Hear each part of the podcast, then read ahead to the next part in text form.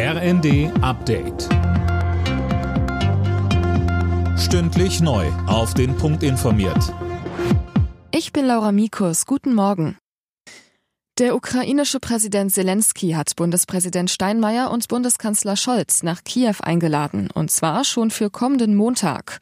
Scholz könne einen starken Schritt unternehmen, wenn er am 9. Mai käme, so Zelensky, an dem Tag, an dem Russland den Sieg über Nazi-Deutschland feiert. Ob Scholz und Steinmeier die Einladung aber annehmen, ist noch unklar. Bisher hieß es, erstmal solle Außenministerin Baerbock in die Ukraine reisen. Außerdem empfängt Scholz am Montag den französischen Präsidenten Macron in Berlin. Auch an Tag drei der von Russland verkündeten Feuerpause am Stahlwerk in Mariupol gehen die Versuche heute weiter, möglichst viele Zivilisten aus dem Industriekomplex zu retten.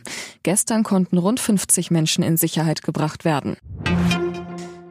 Pro-russische Hacker haben offenbar die Webseiten deutscher Sicherheitsbehörden, Ministerien und Politiker angegriffen.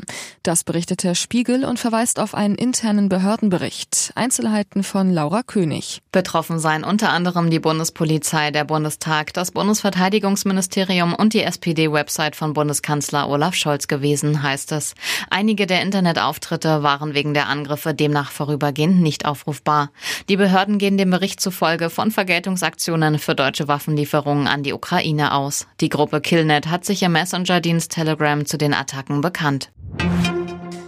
Ex-US-Präsident Trump ist mit seiner Klage gegen die Sperrung seines Twitter-Accounts gescheitert.